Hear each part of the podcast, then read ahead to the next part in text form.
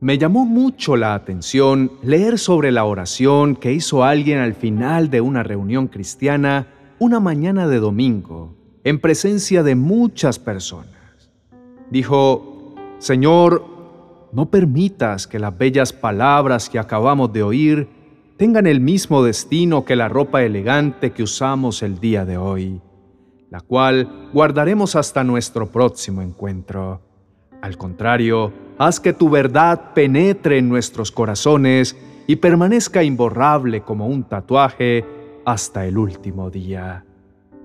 Esta oración también podría ser la nuestra, pues luego de escuchar la palabra de Dios, muy emocionados por ella, tomamos buenas resoluciones, pero rápidamente los afanes y las preocupaciones de la vida nos atrapan como si fuera un engranaje y no dejamos suficiente lugar a esta importante reflexión.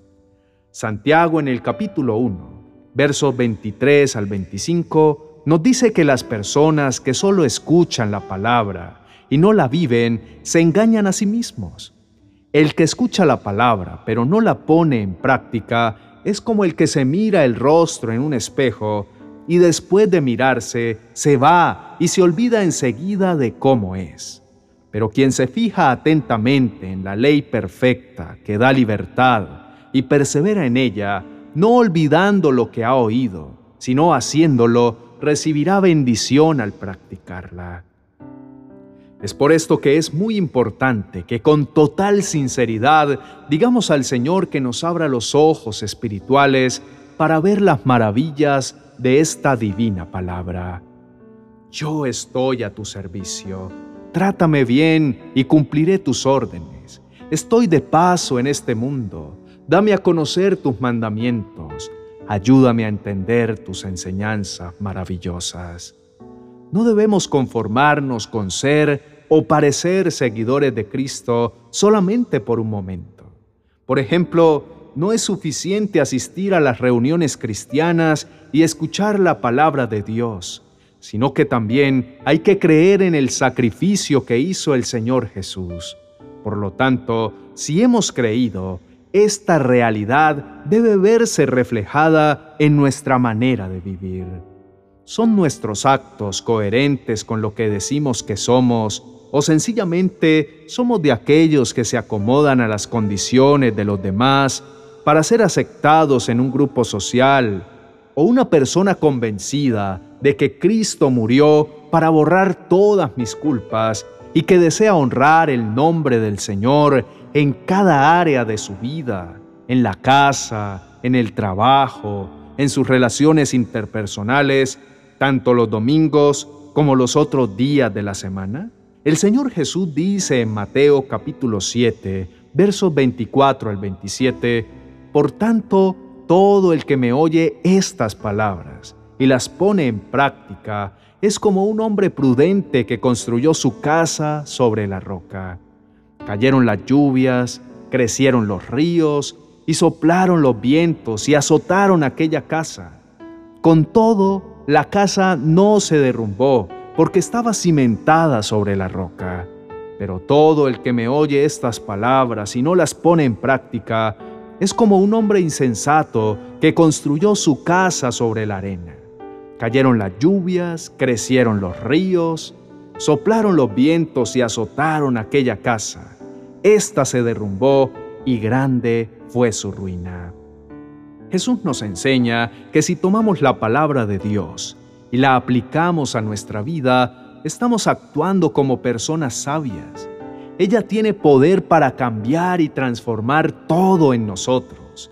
Es lo que necesitamos para que nos vaya bien en todo nunca se apartará de tu boca este libro de la ley, sino que de día y de noche meditarás en él para que guardes y hagas conforme a todo lo que en él está escrito. Porque entonces harás prosperar tu camino y todo te saldrá bien. En la palabra de Dios, Él nos ha escrito todo lo que necesitamos para tener éxito en esta vida y en la eternidad. Es por eso que se hace necesario que la leamos, que la estudiemos, que la memoricemos, que la susurremos a lo largo de cada uno de nuestros días. Esos versos nos recuerdan que lo necesitamos en cada experiencia, logrando así que a nuestro corazón atribulado sienta la paz y el descanso que su palabra nos asegura.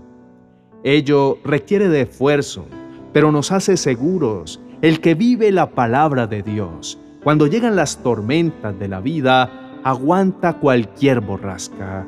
Pero esa misma tormenta arrasará la vida de todo aquel que no obedece la palabra de Dios.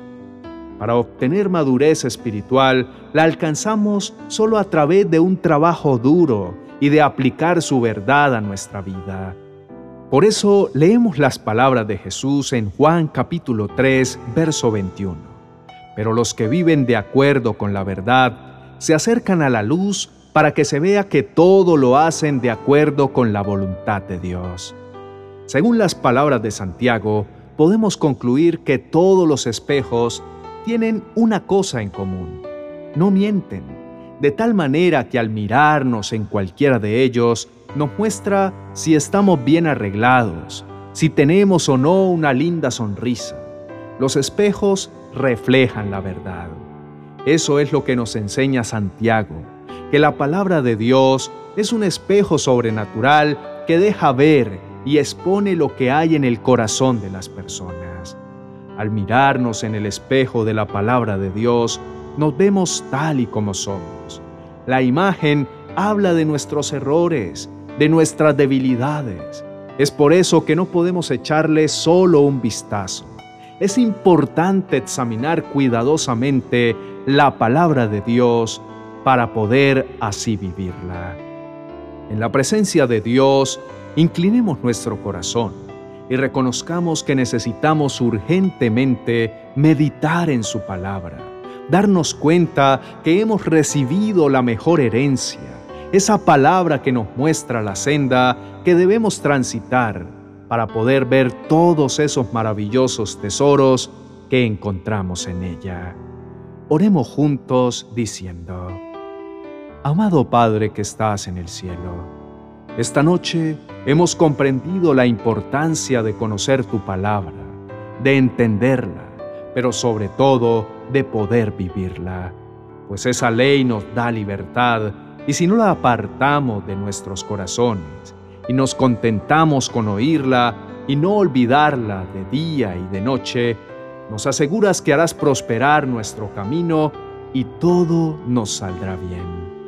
También nos enseñas la importancia de pasar tiempo meditando en tu palabra, del bien que nos hace pues tomamos conciencia cuando nos revelas que nuestras necesidades no son físicas sino espirituales, pues solo Dios puede suplir todo y cuanto podamos necesitar, que todo cuanto nos aflige es porque hemos puesto nuestros ojos en el lugar equivocado, porque estamos confiando en personas y no en el Señor que es todopoderoso.